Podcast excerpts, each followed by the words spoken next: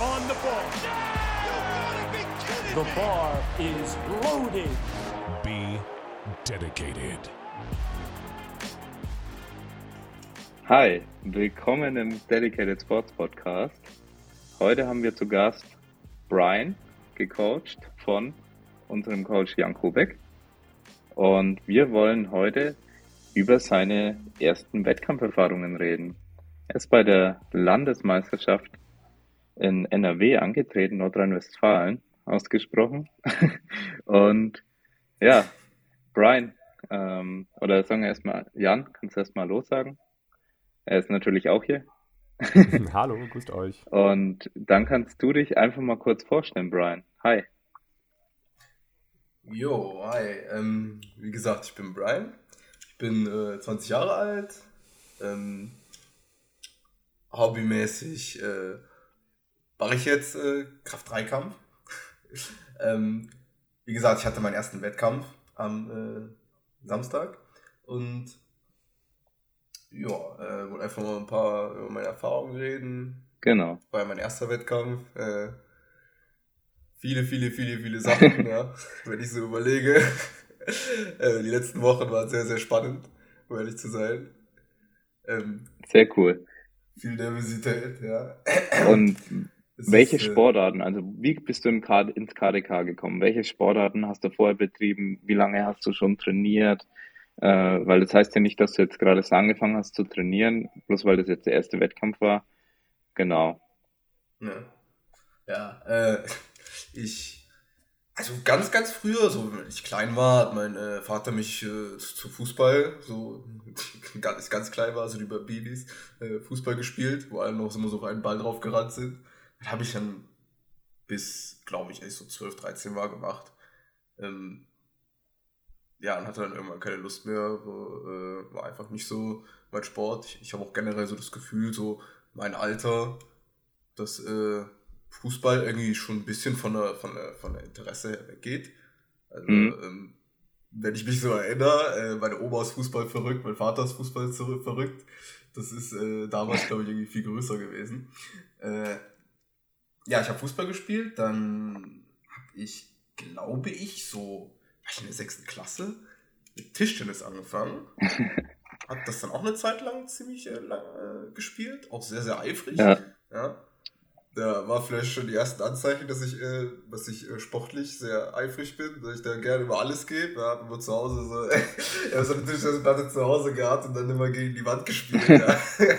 ja, so viel anderes hatte ich nichts zu tun. Ne? Aber ähm, ja, das habe ich dann auch irgendwann aufgehört. Ich auch gedacht, das ist, das ist es nicht so. Ähm, und dann bin ich dann, als ich so, äh, genau mit 16 hatte ich einen Motorradführerschein gemacht und habe dann gesagt, yo, jetzt starten alle meine Freunde mit Fitness durch, da muss ich jetzt auch richtig anfangen. und dann äh, ja, bin ich mit einem Kumpel, ich bin einfach äh, zum Gym gegangen und habe dann einfach ein paar Gewichte geschwungen. Erst nur so aus Spaß. Wie alt warst du da genau? Ähm, da war ich 16. 16. Und wie alt bist du jetzt?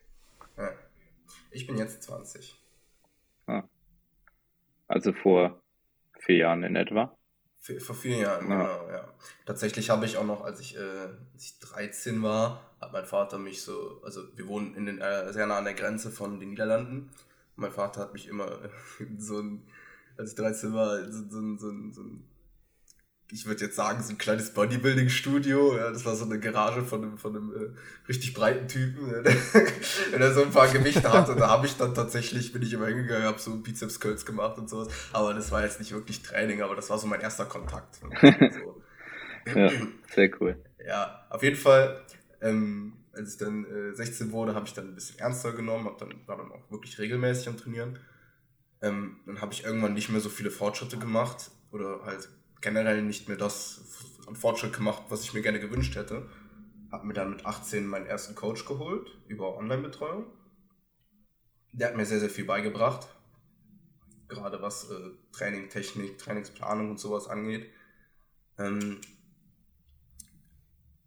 später hatte ich dann äh, noch einen Coach, mhm. also den Coach gewechselt, der ähm, ziemlich sehr Grundübung fokussiert war. Also er hat von seiner Trainingsphilosophie her hat er sehr, sehr viel Kreuzheben, Kniebeugen, Bankdrücken, äh, auch over, äh, also, also über Kopfdrücken, hat er äh, war sehr, sehr, sehr stark in seinem Trainingsplan drin. Ja.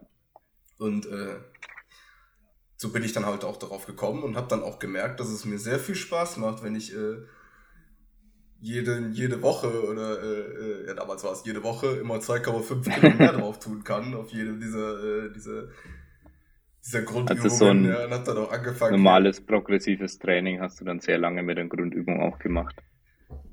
Genau, genau. Das, das, hat, das hat mir sehr gefallen. Da hatte ich richtig Bock drauf und dann nochmal hier so mit dem Kumpel so die einen oder anderen Max-Out zu machen. Ne?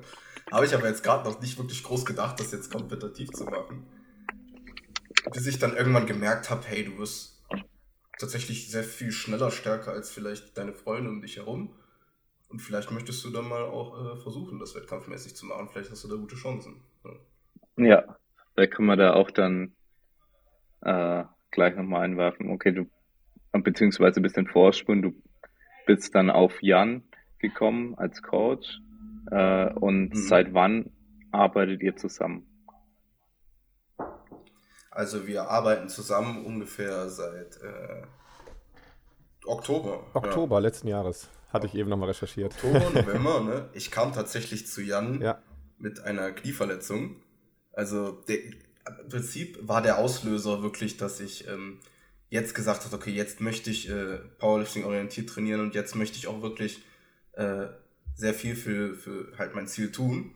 war, ich hatte mich ähm, letzten, letztes Jahr, Juni, hatte ich mich äh, an einem Knie verletzt, hatte eine Sehne angerissen und das hatte sich dann entzündet und ähm, der Arzt meinte dann, ja, das musst du schonen habe ich dann sehr lange geschont, hat nicht wirklich viel ja. gebracht, hat mich dann tatsächlich ziemlich dran genagt, weil ich ja zu dem Zeitpunkt schon gemerkt habe, dass ich, okay, äh, ich werde schnell stark und äh, ich möchte das kompetitiv machen und äh, da hat mir das halt sehr viel von meinem Spaß am Training geraubt. Da habe ich irgendwann gedacht, okay, jetzt musst du dir vielleicht jemanden holen, der wirklich Ahnung davon hat. Ja? Das ist die einzige Möglichkeit, so wenn der, wenn der Arzt dir nicht weiterhelfen kann, dann musst du halt selber versuchen, äh, irgendwas zu machen. Ja. Und ich bin dann halt einem Verein beigetreten, im Kraftsport Kolonia. Hab dann dort nachgefragt, jo, ähm, gibt es da Powerlifting-Coaches, die mir auch vielleicht bei meiner Verletzung weiterhelfen können? Und ähm, ich weiß nicht ganz genau wie, ich glaube, es war Instagram oder äh, ich habe einfach gegoogelt, bin ich dann auf Dedicated Sports gekommen, habe mich dann tatsächlich sehr angesprochen gefühlt, habe mir dann die Videos angeguckt und äh, da habe ich gesehen, äh, Jan Kobik war mal deutscher Meister in der 380er und ich habe mich auch ein, eingeschätzt, okay, 380er wirst du kommen. ne? Und dann hat das halt direkt connected, so direkt geweiht. Und da habe ich mir gedacht, okay, dann versuchst du den, den nimmst du dir. Also. und äh, war ja auch sehr offensichtlich die richtige Entscheidung. Ne? Ja, ne, hört sich cool an. Ähm, also ihr arbeitet seit Oktober zusammen und jetzt, gerade letztes Wochenende, hattest du ja dein äh, oder jetzt an dem Wochenende, das gerade vergangen ist, hattest du deinen ersten Wettkampf. Ja, und das ist ja auch das ja. Thema, was wir primär jetzt hier fokussieren wollen.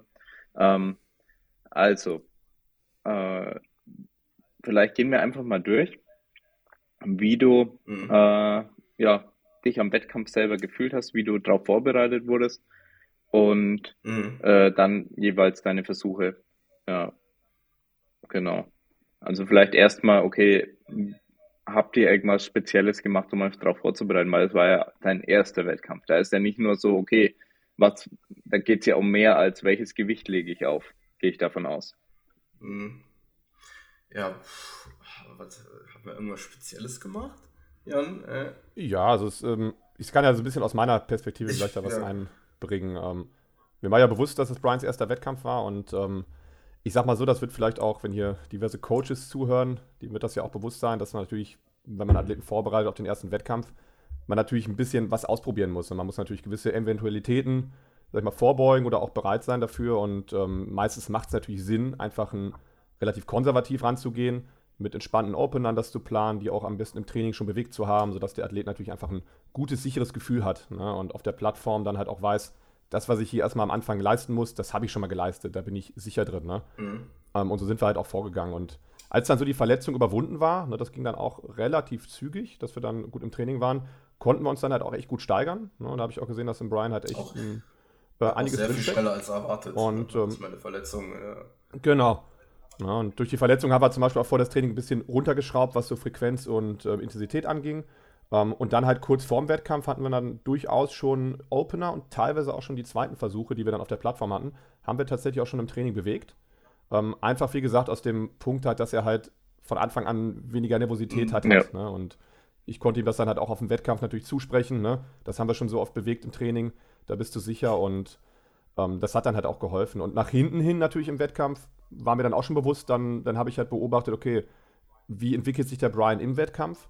Wird er sicherer, wird er aggressiver, wird er heißer? Ne? Ähm, und dann konnten wir durchaus, weil sich genau das eingespielt hat, dass er halt echt ein Wettkampftyp auch ist, konnten wir dann bei den dritten Versuchen halt richtig Gas geben und waren dann sogar über unserem geplanten Soll. Um, ähm, weil einfach das sich so abgezeichnet hat, ne? dass er halt wirklich heiß ist und ähm, ready ist. Ne? Dazu sagen kann man auch, dass wir in der Vorbereitung schon Höhen und Tiefen hatten, wenn ich mal so überlege. Gerade mein, mein ja, Motorradunfall. und ähm, hatte dann da, damals ist es zum Glück, ja, hatte ich sehr, sehr viel Glück im Unglück. Hatte nur ein paar Prellungen, aber ähm, ich hatte halt mein Motorrad nicht mehr und musste dann jeweils eine. Äh, der war Mai, ne, oder? Ich glaube ja. Oder ja, doch schon Anfang Mai kann sein. Auf jeden Fall musste ich dann immer mit einem Fahrrad zum, eine Stunde zum Fitnessstudio hin was natürlich meine Knieverletzung äh, sehr viel, das war natürlich sehr gut für meine Knieverletzung, ja. Plus dann äh, sind wir natürlich mit dem Volumen runtergegangen und haben äh, die ganze Zeit angepasst. Ja. Ne? Genau, also wir haben eigentlich auch gedacht, stimmt, ja, hab ich schon wieder fast vergessen. Ne? Also das war schon lustig. Ne? Ne? So, ah, Jan, das Knie zieht wieder. Ah, okay, alles klar. Aber das war auch echt gut. Also der Brian hat auch da, das ist halt auch ein extrem wertvolles Coaching, hat immer echt schönes Feedback gegeben, mich schnell informiert über Sachen, ne? Und wie hier, das war dann am Ende natürlich eigentlich eine, eine doofe Botschaft, vor allem im Mai, das war natürlich mitten in unserer Vorbereitung für den ersten Wettkampf, ne? Ähm, aber es ging dann halt gut. Also er hat sich halt darauf verlassen, dass ich das dann anpasse. Ich konnte das Training ja. gut anpassen. Man hat halt gemerkt, es hat ihn auch dann gar nicht weiter belastet. Ne? Es lief dann einfach, er ist dann auch dadurch weiter entspannt gewesen. Ähm, und ich hatte so das Gefühl bei dir, dass du dich halt auch echt Woche für Woche, wo wir näher an den Wettkampf kamen, auch ja, mehr drauf gefreut hast. Ne? Also, auf jeden Fall. Ja. Gerade als wir dann ähm, kurz vor, also wir hatten uns äh, noch nicht in Person gesehen und dann vorher war ich bei ähm, Jan im Studio trainieren, weil ich äh, auch mal mit so, ich trainiere in so einem, in, in einem in einem Fitnessstudio, wo halt jetzt dann mal das Powerlifting-Equipment nicht da ist. Und das war dann so, yo, ich fahr mal zu dir, Jan. Und ich trainiere das erste Mal mit Powerlifting-Equipment. Und das war auch so eine Sache.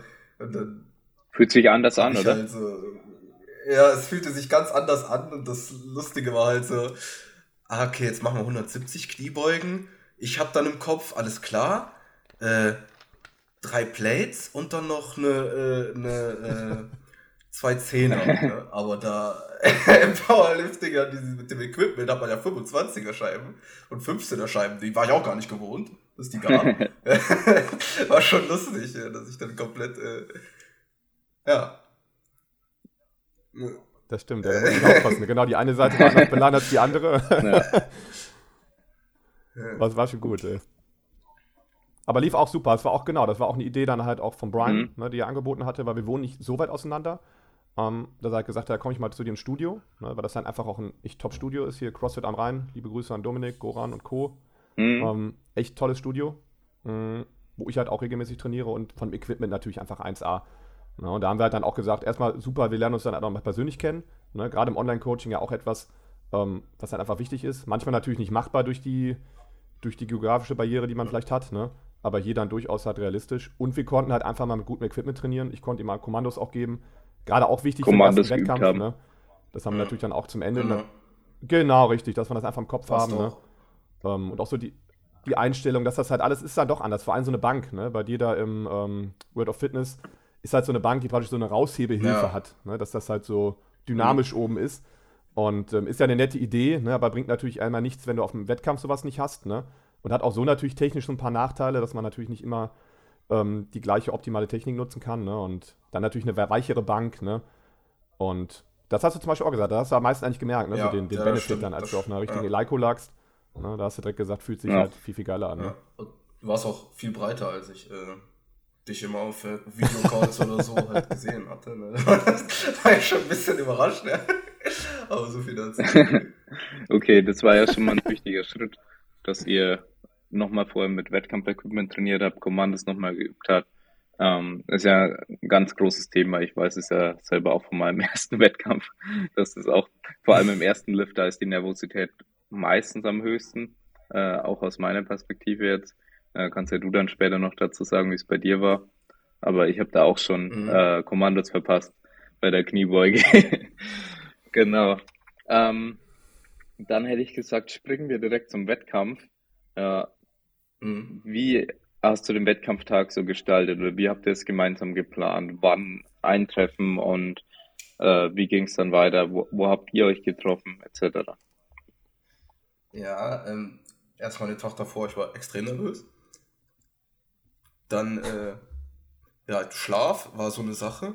Ich habe echt versucht zu schlafen, aber es war schon echt eine, eine sehr starke Nervosität, mehr als ich erwartet habe, die sich dann angebahnt hat.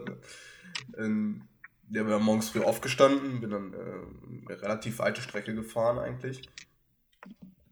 Bin dann erstmal am Wettkampf angekommen, also in, in der Halle angekommen und war erstmal auf der Waage sehr viel leichter. Das war auch so ein Punkt, da habe ich die ganze Zeit gedacht, ah, vielleicht bin ich zu schwer und so. Und Jans, ja, mach dir keinen Gedanken. Äh, das, da war ich auf der Waage an sich viel leichter. Wie viel hast du eingewogen? Also ich hätte, ich hätte 81,5. Okay. Luft. Äh, ja. Was mir dann aber jetzt, wenn man mal so jetzt zurückguckt, tatsächlich dann äh, den Sieg gegeben hat. Auch ironischer, ja, ironischerweise. Drauf, ja. Ähm, ja. ja. ich bin dann erstmal äh, in die Halle gegangen, hab dann zum Glück erstmal jemanden angequatscht, der mir helfen konnte, wie man überhaupt so eine Startlizenz ausfüllt und dass man sich erstmal das Equipment angucken muss und äh, die Ständerhöhe und sowas einstellen muss. Das ist auch so eine Sache. Die Kniebeuge-Ständerhöhe genau. war, ich habe die aus Nervosität viel tiefer genau. angegeben, als sie sein sollte. Vielleicht da noch vorweg, also das, das Thema war, dass der ja. Brian sehr früh morgens dran war ne, und ich das nicht ganz zeitlich geschafft habe, genau da zu sein. Ich kam dann, glaube ich, kurz nach deiner Waage, ja. ne, als du gewogen warst, war ich dann in etwa da, ne? Ähm, was ja dann schon um Krass. kurz nach sieben oder so war. Ne? Ähm, musste brauchte natürlich auch ein Stückchen, bis ich da war. Und ähm, wir sind dann im Vorfeld das halt so durchgegangen und ich habe ihm das natürlich auch dann erklärt. Ist mir dann selber auch aufgefallen, bis man das alles mündlich erklärt, was man so alles beachtet beim Wettkampf, ne? Ähm, ja. Vieles basiert ja so auf Erfahrung. Ne? Du kennst das ja auch, Julian, wenn man dann natürlich seinen dritten, vierten hat, dann weißt du, wo ist das, ne? wo ich die Ständerhöhen einstelle, ne? wo dann die Waage ist und alles. Ne?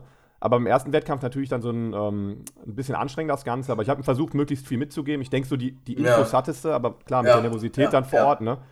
Richtig, bei den Ständerhöhen ist dann auch was schiefgegangen. Im Nachhinein hat sich herausgestellt, ähm, woran auch immer das lag, aber es fehlte einfach die Eins davor. Ne? Also anstatt Ständerhöhe 15 bei Kniebeuge war dann Ständerhöhe Ach so, 5. ja, okay. Ja, nee, jetzt erklärt's. Das ja. kann sein, dass das. ja, okay. Wahrscheinlich habe ich das aus Nervosität so aufgeschrieben oder nicht.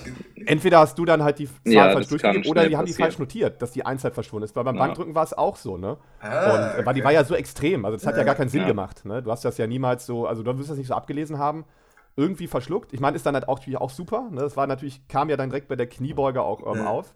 Ähm, ist natürlich super für die Nervosität. Hat den Wein dann auch nochmal einmal zurückgeholt von der Plattform halt, ne? Weil der wollte natürlich direkt ran, der war heiß, aber aus Ständerhöhe 5 dann rausbeugen. Anstatt 15 Haben Sie gedacht, wer kommt, jetzt, wer kommt jetzt mit Ständerhöhe 5? Schnell nach oben. genau, ne? Und äh, wie gesagt, eigentlich haben wir das im Vorfeld durchgesprochen, aber das ist dann wieder so eine klassische erste ja. Erfahrung, ne? Ähm, da habe ich mich dann natürlich als Coach auch im Nachhinein ein bisschen geärgert, ne? Hätte ich das nochmal genauer irgendwie äh, nachrecherchiert, ja. ich dachte, ja, das passt schon alles, ne? Um, ähm, und vielleicht war das wirklich nur Pech am Ende, ne, dass Brian alles richtig angegeben hat und dann irgendwie ja. diese Eins verschluckt wurde. Ne? Warum auch, das war halt lustig, das hat sich im Nachhinein wirklich rausgestellt, dass halt Stände 15 und ähm, da war glaube ich 13 oder so. War dann halt das dann Leica-Equipment auch auf der Plattform? Es war eher. Ähm, nee, es war okay. ER. Das ja. war halt auch nochmal ein Ding, ne? Und richtig, ja. und die sind tatsächlich anders, ne? Weil im ER habe ich zum Beispiel zuletzt, glaube ich, auf einer Landesmeisterschaft oder damals bei der EM, mhm. wo wir uns ja auch kennengelernt hatten, Julian, da war ja auch alles von ER. Ähm, und ich dachte eigentlich so, weil die ja sehr ähnlich aussehen, auch wahrscheinlich sind die ähnlich, die Ständer. Nee, die ne? sind, die sind um, ähm, anders. Aber die sind ja. tatsächlich relativ anders. Also ja. Komplett anders, ja. Also, also ich glaube, die wichtigsten. Ne? Zum Beispiel mhm. Bankdrücken hatte der Brian jetzt 13 und normalerweise 9 halt, ja. ne, bei uns. Ich glaube, die wichtigsten Ständerhöhen sind tatsächlich dann eher und Eleiko, sich diese ähm, einmal aufzuschreiben. Das verpasst ja. man aber oft natürlich. Also ich habe es dann auch jahrelang jedes Mal das haben wir schon gemacht. nicht gemacht. Also wo ich mir gedacht habe, ja, warum hast du das ja damals, wo du dann am ER dann mal was machen musst, nicht aufgeschrieben? Ähm, aber sowas lohnt sich vor allem bei Eleiko, weil es ja, soweit ich jetzt informiert bin, will keine falschen Infos raushauen, ähm, bei den DMs immer Eleiko-Equipment auf der Plattform sein sollte. Und wenn man die weiß, dann fährt man schon ziemlich gut. Also als Pro-Tipp für alle ja. Zuhörer. Ja, nee, das war auch genau eigentlich unser Gedanke dann halt, aber dann war mir schon bewusst, also dass wir vielleicht die Stände hören auch schon im Studio. Und dann hatte ich erst überlegt, machen wir das? Und dann dachte ich, nee, das ist so easy vor Ort. Die haben eh Eleiko dann auch, das kriegt er schon hin. Ne? Wir wussten das ja in etwa, aber wie gesagt, dann war es halt ER. Und da dachte ich, ach ja komm, ER ist wahrscheinlich genauso wie Eleiko. Genau wie du sagst, Julian, ne? man hat halt jahrelang eigentlich was damit gemacht, ne? Und das halt nicht notiert. Ne? Aber jetzt, genau durch die ja. Situation, habe ich mir das natürlich notiert. Dick und fett, ne? Ist auch schon bei uns im Tracking-Tool ähm, notiert. Das heißt, nächstes Mal wissen wir dann direkt, wenn er auf der Plattform ist, dann haben ja, wir schon. Ja, und Eleiko können wir auch ne? dann bei das dir im total, ne? theoretisch testen. Genau, Eleiko ja. im Studio dann. Genau. Das geht tatsächlich. Wir haben auch die Okay, und dann, dann seid ihr ein Warm-up. Habt euch, habt ihr ein spezielles Warm-up dann durchgeführt? Also das heißt mit irgendwie Fahrradfahren oder was, was habt ihr da alles gemacht? Ja. Hm, vielleicht nicht kurz als, ähm, also für mich dann auch war natürlich wichtig zu sagen, gut, ähm, beim Brian, wir haben das im Vorfeld auch, also natürlich im Vorfeld in unserem Telefonat, was wir hatten, sind wir ja diese ganzen Ständerhöhen-Sachen durchgegangen. Wie gesagt, hier lustig dann natürlich was passiert dann da. Ähm, aber wir sind natürlich auch durchgegangen, okay, wie geht das Warm-up ähm, ab? Weil das natürlich auch verdammt entscheidend ist für den Zeitplan, ne? Um natürlich zurückzurechnen, ne? wann ist der Athlet in etwa auf der Plattform ähm, und zu wissen, wann man halt beginnt. Und ähm, Brian wird dann gleich zu seinem Warm-up auch was sagen. Und dann haben, meine Idee ist halt immer die, natürlich, dass wir da nichts anders machen, Richtig, als er sonst im Training macht. Aber ne? letztendlich so gemacht. Er trainiert halt zu 100% so. Ne? Und dann haben wir das gemacht und Brian kann immer sagen, er macht nämlich ein relativ flottes Warm-up und das war dann auch entscheidend für unseren Zeitmanagement ja, also. Ne? Äh, ein paar mit Widerstandsbändern, ein paar Mobility-Übungen am Anfang und dann halt, wenn ich äh, Warm-up mache, dann mache ich halt sehr große Sprünge tatsächlich. Und äh, das war einfach wie immer, hat sehr gut geklappt. Ja. Wäre aber auch tatsächlich komplett äh, verloren gewesen. Hätte Jan mir nicht immer gesagt, okay, jetzt machst du den nächsten Warm-Up-Satz, weil ich so gar keine Ahnung hatte, weil ich halt dran war. Ne? Das ist. Äh ja. ähm. Das war definitiv Gold wert. Ne? Ich habe natürlich parallel immer deinen ja. Zeitplan alles beobachtet. Ne? Das war tatsächlich auch vor Ort super organisiert. Eine Sache war ein bisschen schwer, da kommen wir vielleicht nachher noch drauf, so die Konkurrenz ein bisschen zu beobachten. Da war nämlich nirgendwo ein Bildschirm, wo ich genau mal gucken konnte, was gerade von wem bewegt wurde.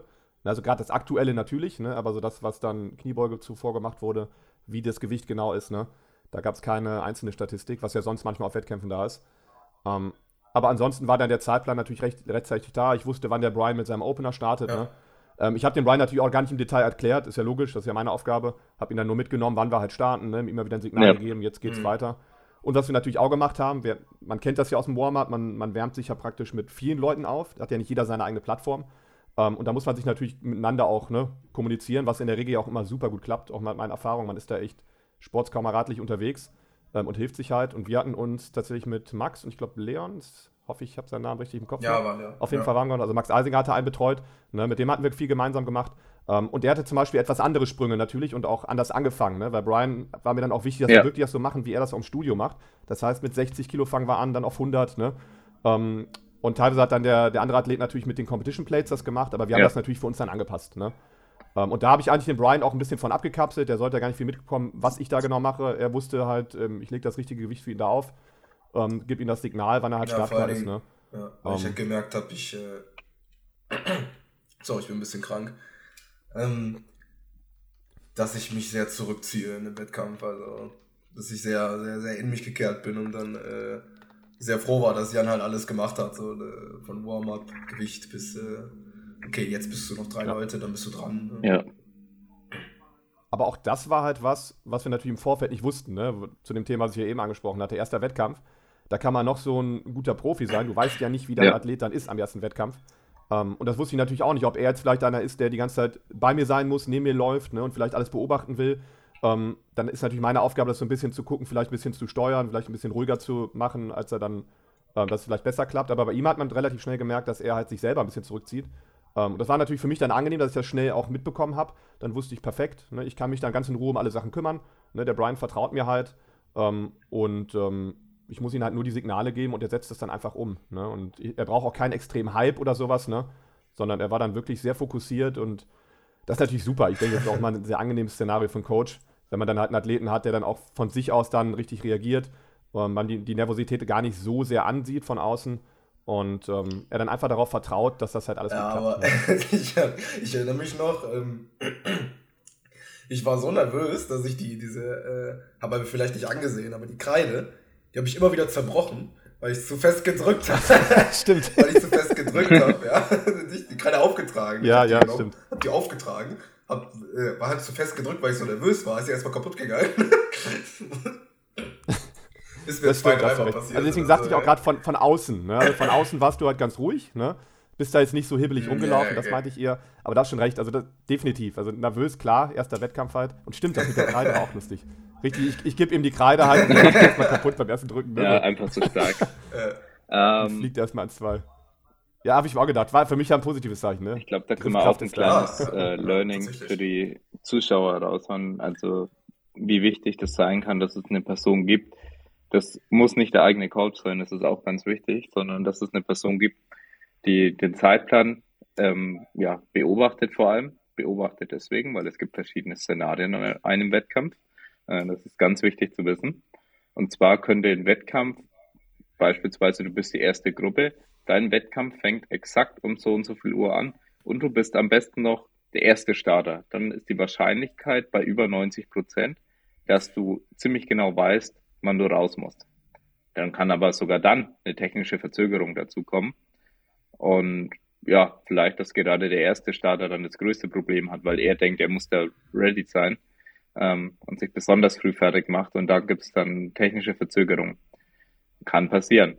Dann gibt es andere Szenarien, da bist du in Flight 2 und dann muss dein Betreuer nämlich genau schauen, okay, wo geht's denn jetzt zeitlich hin? Ja, weil dann wird im Anschluss von Flight 1 heißt es dann, startet Flight 2. Ja, und das ist auch äh, wichtig, die, die Unterschiede zu kennen. Und ja. dann in, in der Schweiz ist es manchmal anders, auch in Deutschland. Ich glaube, dass es auch innerhalb von Deutschland anders sein kann, wie die Zeitpläne gemacht werden.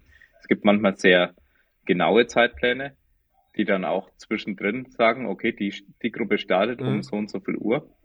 Und bei anderen Zeitplänen ist dann eher so, okay, äh, danach startet eine komplett andere Gruppe. Und dann wird halt durchgesagt vom Moderator, so jetzt äh, 10 Minuten Pause, 20 Minuten Pause ähm, und dann geht's weiter. Ja, vor allem wenn mein Zeitplan hinterher ist, dann werden teilweise die Pausen reduziert und dann muss man die ganze Zeit schauen, dass man auf dem aktuellen Stand ist und das kann der Athlet oft nicht.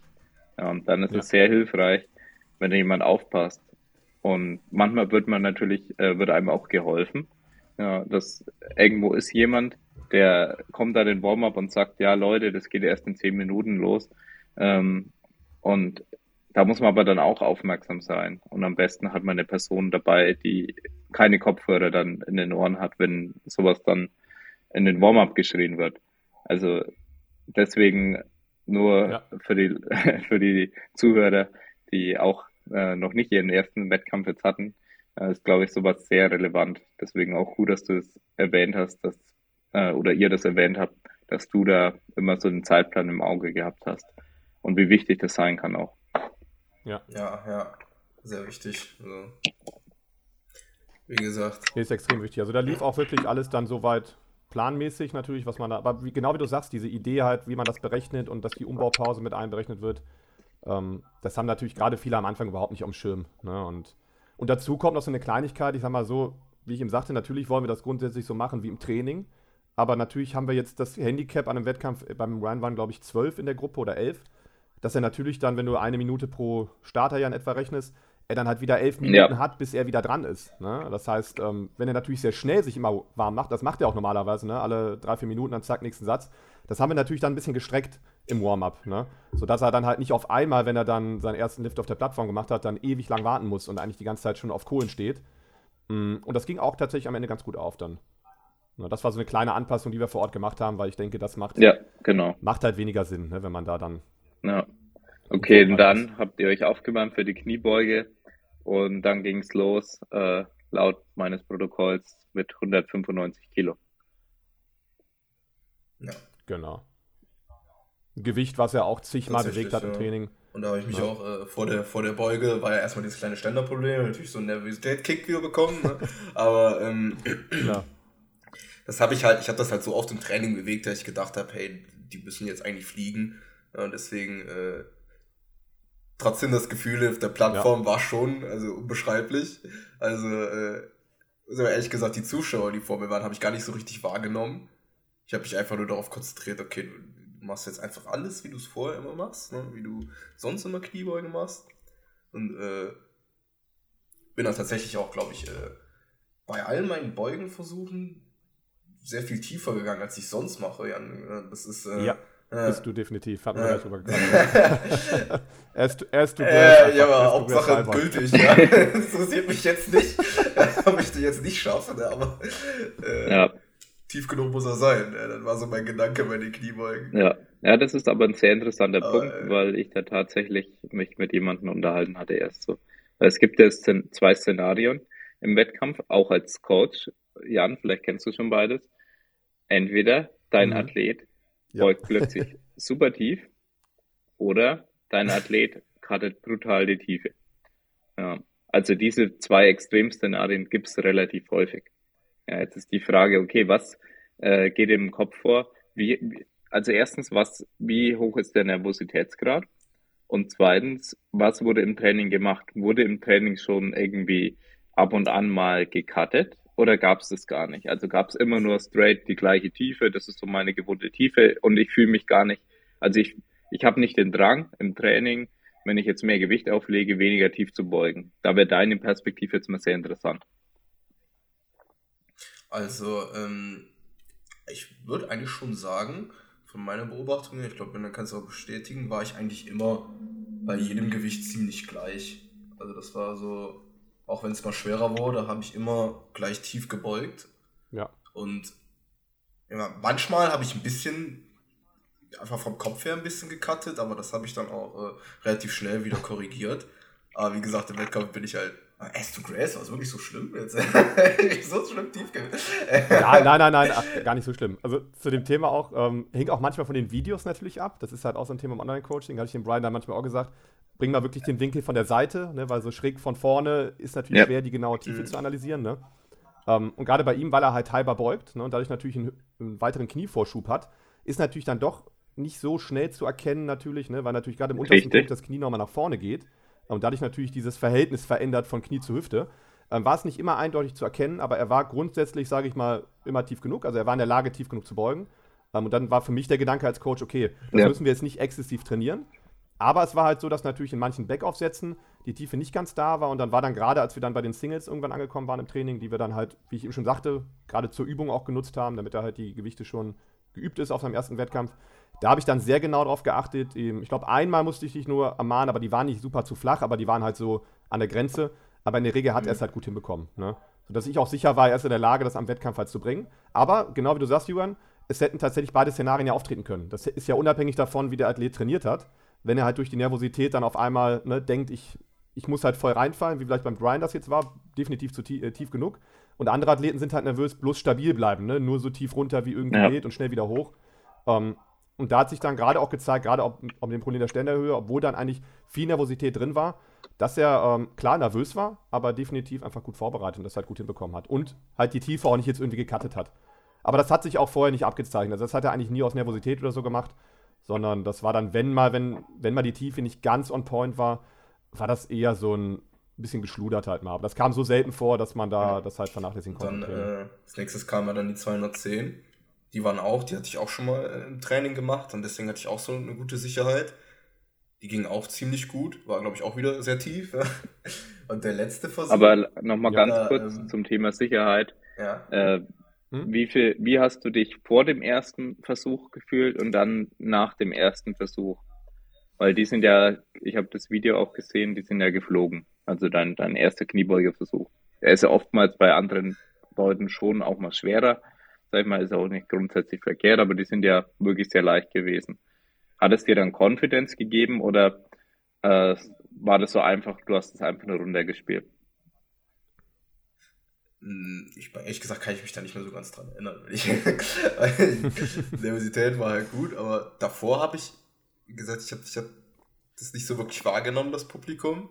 Oder generell, ich war halt wirklich mhm. einfach nervös. Ich habe einfach gedacht, ja, wie gesagt, du, davor habe ich mich gefühlt, du hast es schon so oft im Training gemacht, das machst du jetzt einfach. So, ne? Fliegt jetzt, ja, und dann ist es im Endeffekt auch geflogen. Danach habe ich gedacht, okay, alles klar, gültig, ne? Drei weiße Lichter, habe alles eigentlich richtig gemacht vorher auch im Training, also das passt, das bringe ich durch. Ne? So eigentlich so ja. mein Gedanke. Also tatsächlich war es für mich natürlich als Coach extrem spannend, weil halt dieses Problem mit der Ständerhöhe war. Ne, wo ich natürlich jetzt genau wusste, es ist der erste Wettkampf, es ist die erste Übung auf der Plattform, man kennt das, erste Kniebeuge, selbst bei erfahrenen Athleten ist das natürlich immer meistens die größte Nervosität halt da, ähm, weil das halt der Einstieg so in den Wettkampf ist. Ähm, und dann passiert noch sowas halt, ne, ähm, aber dann war ich, habe ich mich richtig gefreut, dass die halt sich so gut bewegt haben. Ne? Ähm, und die haben sich einfach so bewegt, halt so gut wie auch im Training, ne? Und ähm, dann wussten wir, okay, wir können planmäßig steigern. Mhm. Ne? Brian war natürlich auch dabei, wir haben das dann schnell abgesprochen. Ähm, und dann war uns halt bewusst, wir können das machen. Und für mich war das natürlich doppelt positiv, weil ich sogar wusste, das war für mich schon so das erste Indiz, dass der Brian halt auch ein Wettkampfathlet ist, ein Wettkampftyp, dass er halt trotz dieser Umstände einfach abgerufen hat. Ja. Na? Ähm, weil jetzt, ne, wo du es ja dann auch praktisch jetzt weißt, Jürgen, was da praktisch davor noch so kurz davor passiert ist, da gäbe es andere Athleten, die einfach vom, vom Kopf her anders halt ähm, gestrickt sind die dann da vielleicht völliges Blackout gehabt hätten. Ne? Und auf einmal einen Opener, den sie eigentlich immer bewegen hätten können, weil das war klar, die 195 unter normalen Umständen, die fliegen immer. Ne? Dann auf einmal sehr schwer gewesen wären oder die Tiefe halt gecuttet oder was auch immer oder nicht gewartet auf Signal, ne? dass irgendwas halt passiert wäre. Aber da hat der Brian wirklich alles abgerufen und ähm, einfach, ähm, hat einfach funktioniert. Ne? Und das war für mich dann als Coach echt nochmal so geil. Ja, war das ja wird ein guter Wettkampf. Ne? ne? Deswegen. Mit Kommando. Genau, richtig, also ja. Das, äh, ja. Ja. Okay, und dann im Prinzip der dritte Versuch war ja, ja. wenn ich so die Sprünge so sehe, 195, 210, dann seid ihr auf 222,5. Dann war mhm. ja das schon nochmal ein einigermaßen großer Sprung, wo ich sage, ja, dann ist es wahrscheinlich der einzige richtig anspruchsvolle Versuch gewesen. Ja.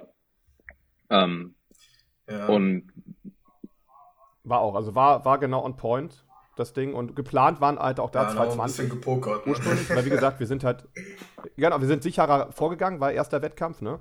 Ähm, aber wie ich gerade sagte, durch dieses Momentum, was der Brian sich halt aufgebaut hat, ne? was mir dann nach dem ersten Versuch auch bewusst war, wenn der jetzt weiter so macht, und im zweiten hat sich das ja durchgezogen. Der zweite war dann halt weniger nervös, ne? doppelt, weil halt natürlich die Ständerhöhen alle passten und er war jetzt im Wettkampf angekommen ähm, und er kannte das aus dem Training. Das heißt, die sind richtig gut hochgegangen, dass, dass mir bewusst war, wir können auch ein bisschen optimistischer vorgehen. Ich weiß gar nicht, ob du sogar dann 225 ich, hier äh, aufgenommen ich, hättest. Ich, hab, ich hatte gedacht, wirklich nach den 210, jo, da kannst du jetzt doch ordentlich richtig draufpacken. Dann hatte ich noch im äh, Warm-Up-Raum, ich weiß nicht, ob du es noch weißt, zu dir gesagt, ey, sollen wir nicht doch 225 machen? Und du so, nee, wir machen 222,5. Ja. Was ich im Endeffekt als eine sehr gute Entscheidung rausgestellt habe, weil die ging von unten ja. heraus ziemlich gut hoch und dann hat auf einmal nicht so einen Punkt, wo auf einmal alles gestoppt hat. Und dann äh, muss ich da ja. das hochgrinden. So. Das, äh, ich denke mal, die 2,5 Kilo, die hätten es sehr ausgemacht. Oder? Dann hätte ich äh, tatsächlich den wahrscheinlich nicht mehr geschafft. Also das war schon. Äh, ja. Nee, die waren, die waren definitiv on point. Das hatte auch zum Beispiel hier Hendrik vom Kraftball Colonia, der den Streamer moderiert hatte, mhm. auch sehr gut erkannt, auch analysiert, weil Brian tatsächlich so eher halber beugt, also mit einer etwas höheren Ablage. Ähm, ja. Die Stange liegt ein bisschen höher oben. Ähm, dass es da halt auch häufig so ist, unten raus, das Speed, ne? Und dann kommt halt so ein, auf einmal Genau, extremer Sticking Point, ne? Und ähm, da hat der Brian sich halt echt gut durchgebissen. Und das war für mich dann der finale Beweis, sage ich mal, den brauchte ich gar nicht mehr, dass der, Wett der wirklich ein Wettkampftyp ist, ähm, weil er da halt gekämpft hat. Und das musste er im Training halt nie auf dem Level, ne? dass er sich jetzt so richtig mal da extremst anstrengen musste. Dann war mir das ja auch bewusst war, gerade wegen der ganzen Kniethematik und allem, dass wir da natürlich nie voll ins Limit gegangen sind. Und da wusste ich, wenn es drauf ankommt, weiß er halt und gibt Gas. Und vor allem auch sehr positiv, ähm, wo du ja sogar sagtest, dass du dir sogar 225 Bock gehabt hättest, er hat trotzdem vertraut darauf und das hat ihn nicht irgendwie runtergezogen, dass wir halt zweieinhalb Kilo weniger machen, als er vielleicht sich zutrauen würde, ne? Und hat halt Gas gegeben, ne? Ähm, das ist auch nochmal echt angenehm dann gewesen. Also da hat wirklich alles harmoniert und spätestens nach der Kniebeuge waren wir halt voll drin, ne? Und haben als Team halt auch extrem gut vor funktioniert. Allem vor der Beuge hatte ich vorher noch so ein bisschen den Gedanken, okay, vielleicht macht das Knie jetzt noch Probleme, aber hat es wirklich gar nicht gemacht. Ne? Das ist echt, wie als hätte es an dem Tag gesagt, jo, jetzt äh, schmerz dich mal nicht heute, ne? jetzt tue ich dir den Gefallen. also, ähm, wunderschön. Ne?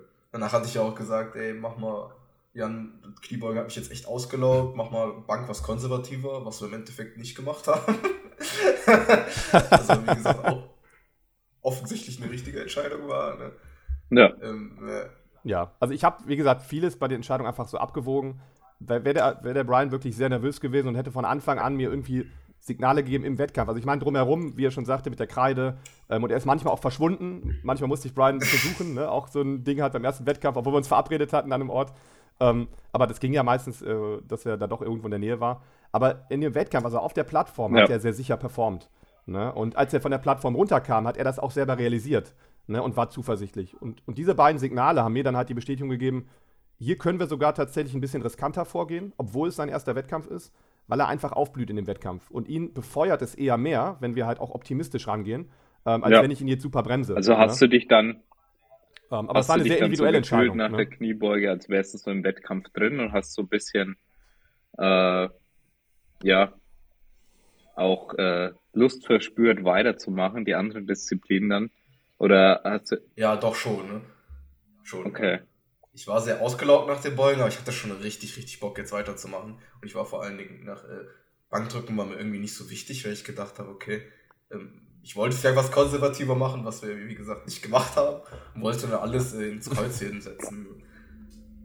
Und ja, so vor dem, vor dem ersten Bankversuch war auch so, okay, alles klar, hast du so oft im Training gemacht, ne? kriegen wir easy hin. Der zweite, Ja. War aber auch ein kleines Problem dann noch davor, ähm, auch nicht selten. Natürlich, gerade wenn der letzte Kniebeuger halt ein, ein anstrengender Versuch ist, dass halt sein Rücken ein bisschen ja, zugelaufen ist. das, äh, Ne? Ja. Und da hast du mir ja sogar im Nachhinein gesagt, dass du es schon vorher gespürt Mhm. hast, ähm, aber aus irgendeinem Grund mir das ja nicht gesagt hast, nämlich erst dann, als wir uns warm Mhm. gemacht hatten, mal Bankdrücken. Da konntest du wahrscheinlich auch gar nicht einordnen, Ja. sage ich mal, diese Verspannung. Ne? Ähm, aber da konnten wir dann auch relativ schnell reagieren und es hat echt geholfen, Ja. mit der Black Roll zu rollen und äh, ich habe dann natürlich ständig abgefragt, wie es ihm geht und da hat sich tatsächlich der Rücken ein bisschen entspannt. Aber auch genau wie du es eben beim Knie sagtest, Brian, bei dir hat man halt einfach auch gemerkt, dass dein Körper sich auch einfach, der wusste, jetzt ist ein großer Tag und der hat sich dann entsprechend natürlich Ja, auch und angepasst. jetzt einfach, bin ne? ich auch. Ähm, also hat man- Lustigerweise bin ich ja jetzt krank geworden. ne? Das ist, das ist irgendwie interessant. Ja. Ne? Als ob hast der gesagt gegeben, hätte, ne? jo, Ja. alles klar, an dem Tag mache ich jetzt nochmal alles und danach äh, kann, dir- gibst du mir bitte Ruhe. Ja, aber das ist typisch übrigens für so einen harten Sticking Point, ja, okay. ähm, dass dann der Rücken, so, also das sieht man wirklich von außen, weil du dann in der Wirbelsäule entsprechend kompensieren musst. Und da kann man dann eigentlich schon, also auch an alle Coaches, den Athleten, könnte man fast direkt fragen, naja, wie fühlt sich denn der Rücken an? Weil ähm, bei, bei diesem Sticking Point, den du dann vor allem halber auch hast, da wirst du ähm, ja schon entsprechend äh, in die Kyphose etc. gehen müssen, um da durchzukommen, um durchzugrinden. Ja, und das ist vielleicht auch nochmal ein Tipp, was vielleicht einige mitnehmen können. Wir versuchen ja möglichst viel Erfahrungswerte dann zu vermitteln. Auch, auch, auch ja, Fehler, die gemacht wurden, wie zum Beispiel mit der Ständerhöhe, Fehler in Anführungszeichen, weil es sind einfach Dinge, die passieren können. Ja, aber man sollte zumindest wissen, dass sowas passieren kann. Übermittlungsfehler, ähm, auch bei Versuchsangaben, äh, kann übrigens das Gleiche passieren. Ähm, also, dass man Absolut. wirklich sehr genau darauf achtet, was schreibt er jetzt für einen Versuch auf. Also, wenn ich den Versuch mündlich Ja. übermittle, dann schaue ich gerne nochmal auf den Zettel. Äh, oder habe ich damals gemacht, weil ich Mhm. sicher gehen wollte, der auch mich richtig verstanden hat. Ja, aber ja.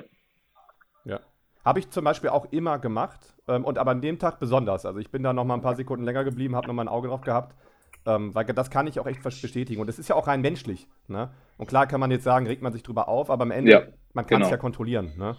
Ähm, ich habe zum Beispiel auf die Bildschirme auch geguckt, was für ein Versuch war dann eingegeben, ne? wann ist Brian dran, auch nochmal immer doppelt abgecheckt. Und ähm, in der Regel sind die Leute, wenn man dann auch denen das einmal nett sagt, dann, dann ist man ruckzuck auf dem richtigen Weg wieder. Ne? Aber blind vertrauen sollte man definitiv nicht. Nicht an so einem Tag. Ne? Man muss da schon Ja, immer ein Auge Genau. auf alles haben. ja und dann ähm, ein bisschen Black Roll gemacht und dann ging's los mit dem Bankdrücken, oder? ja, dann geht's Ja, los. richtig. Sind dann auch, ähm, war auch lustig, da hatte Brian auch, ähm, weil das irgendwie dann doch, ne, wahrscheinlich auch durch Nervosität, wir hatten eigentlich gesagt, wir fangen mit 127,5 an. Und er hatte dann irgendwie ähm, bei der Waage 125 angegeben. Und ähm, wir hatten dann vorher gesprochen, ich hatte den Versuch dann schon angepasst gehabt auf 127 ne, und er sagte dann halt nochmal, jetzt wegen dem Rücken, ne, vielleicht ein bisschen gucken, habe ich auch im Auge gehabt, dann war für mich schon fast auf der Agenda, ich passe den Versuch jetzt nach unten an.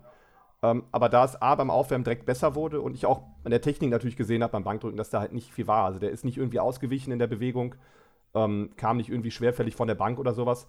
Ne, sein Rücken hat dann echt gut funktioniert. Also immer wenn er auf der Bank gelegen hat, lief das halt sehr gut. Ne? Ähm, und da sind wir halt dabei geblieben. Und 127 waren ja tatsächlich eh konservativ angedacht. Also wir wussten ja, dass wir da eh ähm, sehr viel Spielraum haben. Also man hätte auch von vornherein schwerer einsteigen können. Na, und deswegen sind wir dabei geblieben. Und mir war ja wichtig, ne, weil wir auch auf den Sieg natürlich gespielt haben, dass wir natürlich nicht zu viele Kilos liegen lassen oder gar keine am besten liegen lassen. Ähm, und gerade beim Bankdrücken ist es halt so, dass das ja der einzige Lift ist, wo man nicht wirklich große Sprünge machen kann. Na, da ist in der Regel relativ festgeschrieben, in welcher Range man halt steigern kann. Das heißt zum Beispiel beim Brian, der jetzt ja 142 gedrückt hat, ein 10-Kilo-Sprung ist da meistens nicht drin, ne, von einem auf den nächsten Versuch. Ne, da ist so ein 7,5er Sprung schon so das, das Höchste, was man machen kann. Ähm, und deswegen war auch für uns strategisch einfach wichtig, oder für mich als Coach, dass wir halt mit 127 beginnen, damit wir halt noch einen Spielraum haben, eventuell ähm, auf 142 zu gehen, was wir dann gemacht haben, um halt einfach die Kilos zu sammeln, um dann halt eine Chance zu haben ähm, auf den ersten Platz. Ja. Ne? Also das, das ähm, wie gesagt, wir haben Bank dann am Ende auch gepokert. Ne? Die, die, der erste, zweite Versuch war ja. sehr viel einfacher, als ich das gedacht habe. Und deswegen ähm, haben wir halt am Ende gesagt, okay, mach mal noch einen 2,5 Kilo Sprung mehr, als wir eigentlich vorhatten. Was sich ja mhm. auch, wie gesagt, am Endeffekt ja als die richtige Entscheidung gestellt hat. Das war ja. echt, äh, es war echt sehr, sehr knapp. Also es war schon, das, da wäre auf keinen Fall auch wieder mehr gegangen, das ist genau wie bei der Beuge. Ja, aber ähm, eine gute Einschätzung. Ja. Es war ein Point, auch da zum Beispiel hatte auch Henrik im, im Stream, das hatte ich dann später gesehen, auch ähm, gesagt, dass er kein Freund davon war, weil das sehr, sehr ja, riskant war. Ne? Und kann ich aber auch ja. zustimmen, das war riskant. Ne? Ähm, aber ich habe es halt mit dem Brian abgesprochen und auch da war wieder der Punkt, diese individuelle Beurteilung. Brian kam halt nach dem Opener schon. für mich war der Opener, die 127, habe ich halt gesehen, dass er ein bisschen nervös ist. Ne? So ein bisschen halt gezittert hat. Ne? Ähm, aber trotzdem haben die sich gut bewegt. Ne? Ähm, vom, äh, vom Tempo waren die halt super. Und er kam von der Plattform und war extrem optimistisch. Und er hatte das Gefühl, dass das halt super ist. Ne, das heißt, okay, dann bleiben wir im Plan. Ne, und die 135 ging dann tatsächlich besser. Ne, also etwas, waren etwas ähm, weniger nervös, ruhiger, ähm, natürlich einen Ticken schwerer. Ähm, sodass ich halt wusste, okay, 142 sind drin an dem Tag, aber werden natürlich sau anstrengend. Ne? Und dann habe ich mit dem Brian halt abgesprochen, ähm, ob er halt pokern möchte oder ob wir halt ja. sicher bleiben. Ne? Ähm, und da er einfach so optimistisch war, habe ich ihn dahingehend mehr einbezogen. Aber jetzt kommt der, der Clou, eine lustige Sache. Ich weiß nicht, ob du dich mhm. noch daran erinnerst, Brian. Ähm, als dann Jonathan war ja praktisch der, der Konkurrent, der um, mit uns um Platz 1 gekämpft hat. Er hatte ähm, im zweiten Versuch 160 gedrückt ja. und dadurch extrem seinen Vorsprung ja. ausgebaut. Ne, oder erstmal, ne, den, den, er dann halt hatte gegenüber uns. Ähm, aber die, die waren im Prinzip im dritten Versuch. Ne? Die, waren, die waren so schwer wie ein dritter Versuch im zweiten. Ne? Das heißt, mir war schon klar, er wird eh nur um zweieinhalb steigern und ob die überhaupt gehen, ist unklar. Mhm. Mm, und Brian hatte das aber gesehen und dem war auch klar, das ist die Konkurrenz. Und er sagte mir dann einfach, komm, ja nicht für 150 machen, ne? Steig auf 150. Ich weiß nicht, ob du dich daran erinnerst, ne? Was ja, was ja völlig unrealistisch gewesen wäre. Und ich habe ihm dann halt gesagt, nee, wir bleiben bei 142, ne? Ja, glaube ich, erinnere mich. Und das, das ist, ist echt so eine, so eine lustige Story, glaube ich, von dem Wettkampf, die aber auch so, nicht so untypisch ist für den ersten Wettkampf. Ich zum Beispiel auf meinem ersten Wettkampf habe auch so eine völlige dumme Entscheidung beim Bankdrücken getroffen und habe dadurch meine beiden Versuche halt verkackt dann halt. Ähm, oder zumindest einen auf jeden Fall. Ähm, einfach durch so eine doofes Steigern. Ne? Vor allem Bankdrücken, glaube ich, da ist dann auch das Ego, was dann so ein bisschen reinschießt. Und wie ich schon am Anfang gesagt habe, beim Bankdrücken ist halt echt ein Lift, wo eigentlich von vornherein, je nachdem wie stark man halt ist, eigentlich die Steigerungen vorgeschrieben sind. Du, du kannst nicht ja. ne, viel mehr steigern halt. Ne? Ähm, und bei ihm wäre das ja dann 15 Kilo Sprung gewesen. Ähm, doppelt so großer Sprung wie halt äh, vom ersten auf den zweiten Versuch und einfach 15 Kilo prozentual ja. auch einfach gigantisch viel. Ähm, also über 10 Prozent ja praktisch. Ne? Und ähm, da, da, war halt natürlich klar, dass wir das nicht machen. Aber auch da wieder positiv. Ne? Er kam dann zu mir. Ich habe ihm dann, dann ruhig kurz gesagt, ne, wir bleiben bei 142. Und das, hat, das war für Brian dann auch okay. Ne? Der hat die 142 auch ernsthaft dann gedrückt. Ne? Ja. Um, wow, also das war gesagt, sehr, sehr, sehr gepokert. Ja. das ist. Äh, ja, stell mal vor, wir hätten 150 äh, aufgelegt, ne? Einfach so aus ähm, just for fun. Ne? Ich meine, auch das, ich meine, man, man, muss ja nicht immer auf den Wettkampf geben, um das maximale Optimum rauszuholen. Man kann ja auch für Spaß dahin gehen. Das war zum Beispiel, glaube ich, eher bei dem, bei dem Jonathan, unserem Konkurrenten er hat eher so ein bisschen auf, auf Spaß auch gespielt. Ne? Der hatte seine zweiten Versuche, waren für ihn seine PRs und im dritten lege ich mal einfach auf, worauf ja, ich Bock habe. Ne? Ähm, was wir natürlich dann ausnutzen konnten, um, um den Sieg dann praktisch zu holen. Ne? Ja. Ne? Ein bisschen leichter halt, als es dann vielleicht bei einem richtigen Kampf gewesen wäre. Das ne? dann halt, ne? ähm, wirklich der Fall, genau. pauschal, ne? wo wir dann. Äh, ja. Also so zusammengefasst. Ja. Aber wie gesagt, Kniebeuge und Bankdrücken lief dann ziemlich nach Plan, war aber auch beides ja schon ja. ziemlich am Limit angesetzt, die Versuche. Und ja. ja, man hätte jetzt ja oft, also bei ersten Wettkämpfen macht man auch gerne mal konservativere Wettkämpfe, aber hier muss man ja tatsächlich einen Kontext setzen, dass du ja für deinen Wettkampf, äh, für deinen ersten Wettkampf extrem kompetitiv warst und das natürlich dann schon ja die Leistung des Total dann eine, eine Rolle spielt. Also weil die meisten Leuten sagen, hey, das ist dein erster Wettkampf, du wirst nichts reißen, es ist völlig egal, was du für ein Total machst. Es wird sich keiner dafür interessieren. Es geht darum, dass du eine schöne Wettkampferfahrung hast.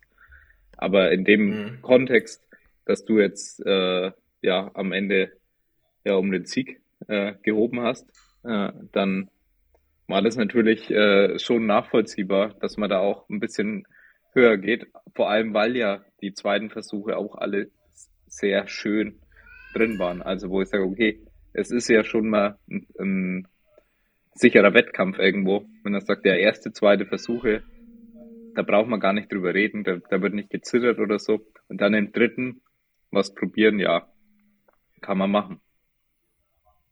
Ja. Und ich glaube halt tatsächlich, dass wenn ich da ähm, den Brian halt dann so behandelt hätte wie jemanden, der halt dann das halt braucht, vielleicht am ersten Wettkampf, wo dann halt Fehler extrem passieren können oder ähnliches, dass ich ihn eher runtergedrückt hätte. Also ihn hat das beflügelt, dass wir dann halt auch diesen kleinen Puffer halt genutzt haben. Den Puffer haben wir von vornherein aber auch eingeplant. Das war für uns, sag ich mal, der optimistische Ranggang, ne? 222,5 und 142,5. Die haben wir uns als optimistisch ja. halt ähm, einfach offen gehalten. Ne? Und es lief dann halt, in, also ne, am Ende muss man ja an Szenarien denken, an so einem Wettkampf. Ne? Und das, da habe ich den Brian natürlich auch im ersten Wettkampf schon in dieses Szenario mitgegeben. Aber genau wie du sagst, ich habe ihn eigentlich eher auf das Szenario vorbereitet. Wir bleiben konservativer, ne? erster Wettkampf, entspannter. Aber da er sich so überraschend gut entwickelt hat im Wettkampf, war dann halt klar, dass ich auch entschieden habe, einmal für den Sieg bessere Karten und dass es ihn sogar beflügelt. Dieses Momentum ist natürlich dann nochmal geiler, wenn du halt nochmal mehr aus dir rausgeholt hast, richtig gekämpft hast, ne? Und am Ende ja beim Kreuzteam dann sogar diese Chance hast auf den Sieg, ähm, die dann halt viel realistischer ist, als wenn wir halt sehr konservativ ja. vorgegangen wären, ne? Ja, ist auch aus meiner Perspektive. Wir haben vorher mal gesagt, jo, es interessiert eigentlich keinen, so, keine Tote, ist egal. Hauptsache, du hast eine gute Wettkampferfahrung. Als ich dann aber gesehen habe, dass ich halt gute Chancen in meiner Klasse habe, hatte ich halt schon richtig Bock zu gewinnen. Deswegen sind wir dann halt. Ja, es gibt halt einfach die zwei Aspekte. Ne? Ja. Okay, dann ging es mit dem Kreuzheben los. Warst du da extrem motiviert beim Heben davor? Ja, ich habe mich vom Kreuzheben habe ich mich richtig, richtig gut gefühlt und habe gedacht, hey, jetzt Kreuzheben gehen wir all out. Das habe ich echt von Anfang an gewusst. Also das habe ich ja. auch noch zu Jan gesagt, als die 215 dann, äh, also mein erster Versuch dann äh, schon sich wie, gefühlt wie nichts angefühlt haben und das danach, das war wie gesagt so ein Gewicht, was ich auch wieder sehr oft im Training gehoben habe. Und dann haben wir auf 230 gesteigert und die sich dann gefühlt noch einfacher angefühlt haben. Dann hab ich ja, ich habe hab mich echt gedacht, jetzt hast du kein Limit im Kreuz. und dann, äh, ja. So, ja, so, also dieser Sprung, der ist natürlich jetzt nicht typisch. 215, 230 und dann seid ihr auf 250. Geplant waren 240 nach dem konservativen Plan. Aber mir war im Wettkampf ja auch wieder durch das Momentum von Brian bewusst, dass die Opener super, also der Opener wird wieder super leicht sein. Ne? Wir hätten auch schwerer einsteigen können.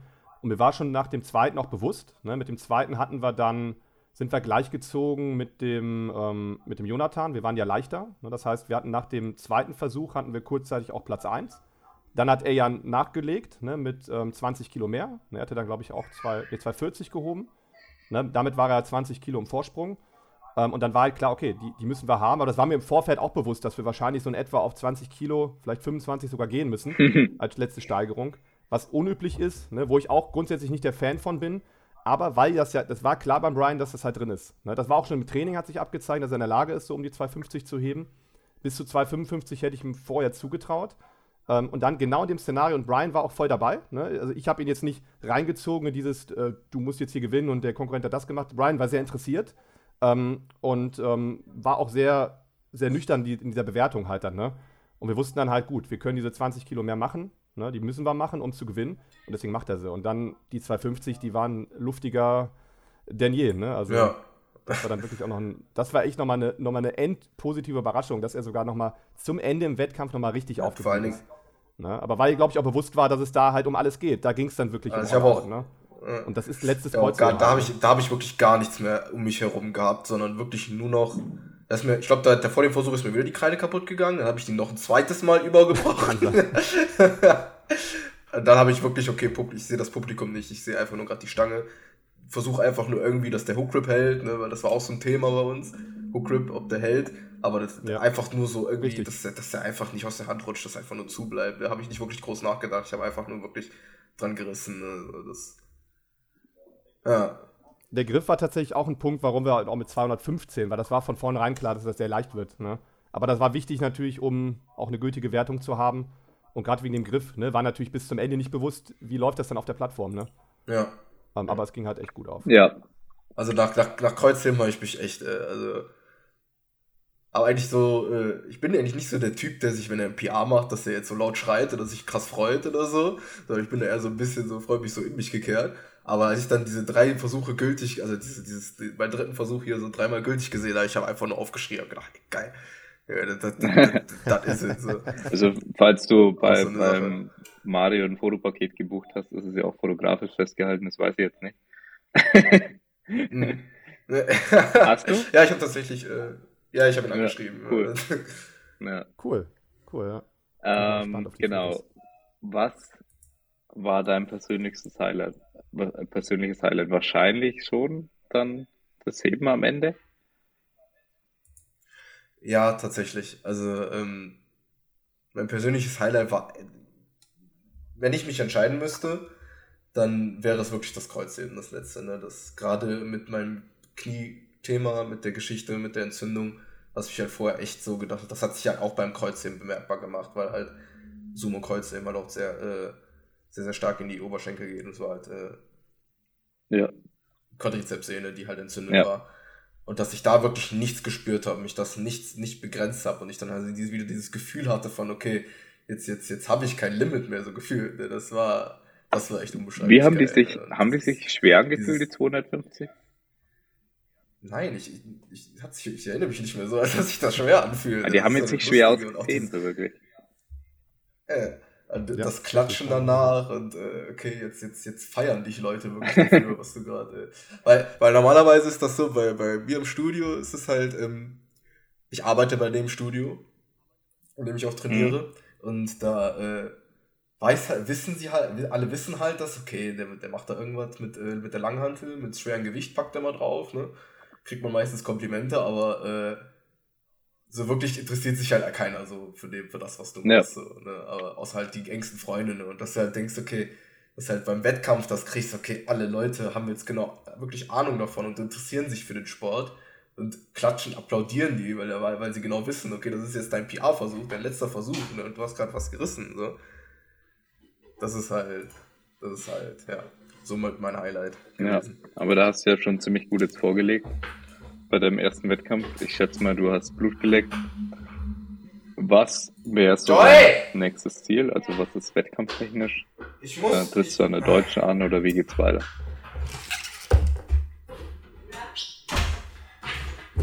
Tatsächlich, ähm, ne, Brian war zumindest unser letzter Satz. Es war noch offen, weil die Norm haben wir natürlich locker geholt. Ähm, haben uns aber eigentlich gemeinsam dazu entschieden, die, die Deutsche nicht zu machen, beziehungsweise ja. mehr Brian. Ich wäre da tatsächlich auch noch offen gewesen ja. für die Deutsche. Habe ihm auch gesagt, die kann man auch mitnehmen als Wettkampferfahrung.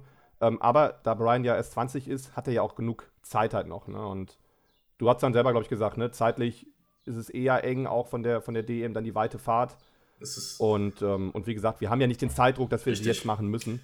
Haben wir uns halt entschieden, dass wir erstmal ein bisschen Off-Season wieder machen ähm, und gut aufbauen und dann halt im nächsten Jahr. Genau, das, ist auch, äh, das passt einfach aus privaten Umständen auch nicht, weil das wäre auch, das ist halt immer mit sehr viel, das habe ich jetzt auch gemerkt, das ist halt mit sehr viel Vorbereitung verbunden und du musst halt nicht nur den Sport halt anpassen, sondern halt zu gewissermaßen schon dein ganzes Leben, dass diese Vorbereitung halt für diesen einen Tag halt, dass das halt läuft. Ja. Ne? Und äh, einfach aus privaten Umständen, weil halt auch meine Ausbildung anfängt im September und äh, generell noch andere Faktoren, ähm, habe ich halt gesagt, dieses Jahr mache ich keine DM mit. Aber wie gesagt, wie Jan schon gesagt hat, ich habe genug Zeit, Richtig. ich habe auch Bock, ich habe Ambitionen ich bin jetzt, äh, Blut geleckt habe ich, ja, ich bin richtig heiß. Auf jeden Fall, was in der Zukunft so möglich ist. Ne? Vielleicht, äh, schon gesagt, Jan coacht mich äh, bis dahin, wie ich seinen Rekordschlag, ja? Im Kreuzheben. ja, dein, dein letzter hier, die 250, die haben mich sehr erinnert ja. an meine 291 damals. Das, das war schon ein ähnlicher Moment auch. Ne? Und wie du auch sagst, die, die haben sich einfach bewegt. Ne? Man hat, weiß gar nicht, wie, ob die schwer oder nicht schwer waren. Das war, das musste gemacht werden an dem Tag und hat funktioniert. Also wäre eine absolute ja, da ist auf jeden Fall Potenzial da. Definitiv Potenzial da rein und jetzt Druck ja. aufzubauen. Na, ich fände schon, fänd schon lustig, wenn du quasi dein, dein, äh, den eigenen Rekord weghaust. Den eigenen Rekord, ja, dann, ja. Ja. ja. Nee, hört sich gut an. Weiter trainieren ist das Wichtigste. Am Ball bleiben. Ob man jetzt Deutsche macht oder nicht. Du hast wirklich genug Zeit. Und ja, was würdest du denn äh, den Zuhörern mitgeben wollen, so an Erfahrungswerten, die du da gesammelt hast beim ersten Wettkampf, da ist ja, es ist ja alles sehr frisch. Also es war ja tatsächlich jetzt äh, vor drei Tagen. Ja. Mhm. Ja. Und Ja, es ist ja. halt sehr wichtig, das dann auch rechtzeitig dann äh, zu kommunizieren, weil wenn du dann 20 Wettkämpfe gemacht hast, dann und dann redest du mal drüber, dann weißt du vielleicht auch nicht mehr alles. So, was denkst du, äh, sind die wichtigsten Learnings für dich? Was hättest du vielleicht sogar noch vorher noch mehr gewusst? Ähm, ich meine, manche Sachen kann man erst Ja. durch Erfahrungen mitkriegen, aber was kommt dir da in den Sinn? Also, eine Sache auf jeden Fall ist ähm, der Nervositätsfaktor. Also, dass man auf jeden Fall, wenn man, man wird zwangsläufig nervös sein, aber man muss sich einfach bewusst sein, dass es völlig natürlich und völlig normal ist, dass wenn man das erste Mal irgendwas macht, ob das jetzt ein, das muss jetzt nicht unbedingt ein, eine, eine Landesmeisterschaft im äh, Kraft-3-Kampf sein, aber ähm, das ist jetzt halt ein Beispiel Ja, dass es völlig natürlich ist, dass man nervös ist, dass man Angst hat, dass man sich vielleicht vor, dass man vielleicht wütend wird von manchen Sachen, dass man vielleicht sich über sich selber ärgert bei manchen Sachen, dass man äh, Unsicherheit verspürt und dass man das halt einfach so akzeptieren sollte, wie es ist und nicht anfangen, sich dafür zu verurteilen, dass man jetzt irgendwie hier äh, die Ständehöhe falsch äh, angegeben hat oder so oder sich mal verguckt hat oder so, dass das völlig natürlich ist und dass man da nicht so hohe Erwartungen an sich selber hat. Das ist, denke ich mal, ein Punkt, der sehr wichtig ist. Ähm, das zweite, was ich sagen würde, ist, äh, dass man sich auf jeden Fall jemanden, das haben wir, denke ich mal, schon, haben wir jetzt sehr viel drüber gesprochen, dass es wichtig ist, dass einfach jemand bei dir ist, der, dass du nicht halt einfach nicht alleine bist dort. Dass jemand bei dir ist, der nicht unbedingt jetzt strategisch die besten Entscheidungen für dich trifft, aber der einfach bei dir ist und dir äh, einfach ein bisschen Mut macht und auch ein bisschen objektiv auf Sachen gucken kann. So. ja. Das ist sehr, sehr wichtig. Das sind so zwei Sachen, wo ich echt sagen würde, dass es äh, vor dem ersten Wettkampf, dass man sich die zwei Sachen bewusst ist und ähm, dann steht einem guten ersten Wettkampf nichts im Weg, bin ich der vollen Überzeugung. Ja, das hört sich doch cool an. Ja, ich glaube, damit sind wir auch am Ende angelangt und deinen Wettkampf mal, äh, sind deinen Wettkampf mal nochmal äh, im Nachhinein durchgegangen und was du so dabei gefühlt hast, was wichtig war, was alles passiert ist, beispielsweise mit den äh, Ständehöhen, auch so Sachen, die einfach passieren können.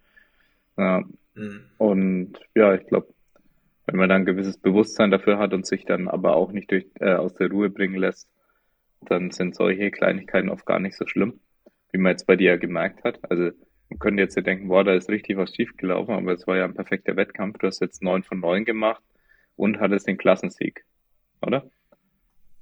Ja, Ja, auch eine Sache, wo ich stolz drauf bin. Einfach Genau. Und- 9 von 9 gültige Versuche. und es ist ja statistisch tatsächlich so, Ja. dass Und die meisten Klassensieger relativ. neun Dritter. von neun haben. Ja. ja, war auch bei uns notwendig, ne? Also definitiv. Das 9 für 9 hat für den Sieg Ja. gesorgt. Nee, also war für mich auch mal sehr spannend, da die Einblicke zu kriegen von euch. Also danke schon mal dafür. Danke, dass ihr euch die Zeit genommen habt. Und Ja, danke, dass ich dabei sein durfte. ja. ja, bitte, bitte. Und ja, danke auch an alle Zuhörer. Ja, und ja, dann hätte ich gesagt, äh, tschüss, bis zum nächsten Mal.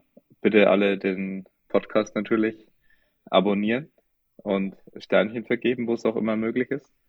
Und ja, dann bis zum nächsten Mal. Ciao. Tschüss. Tschüss.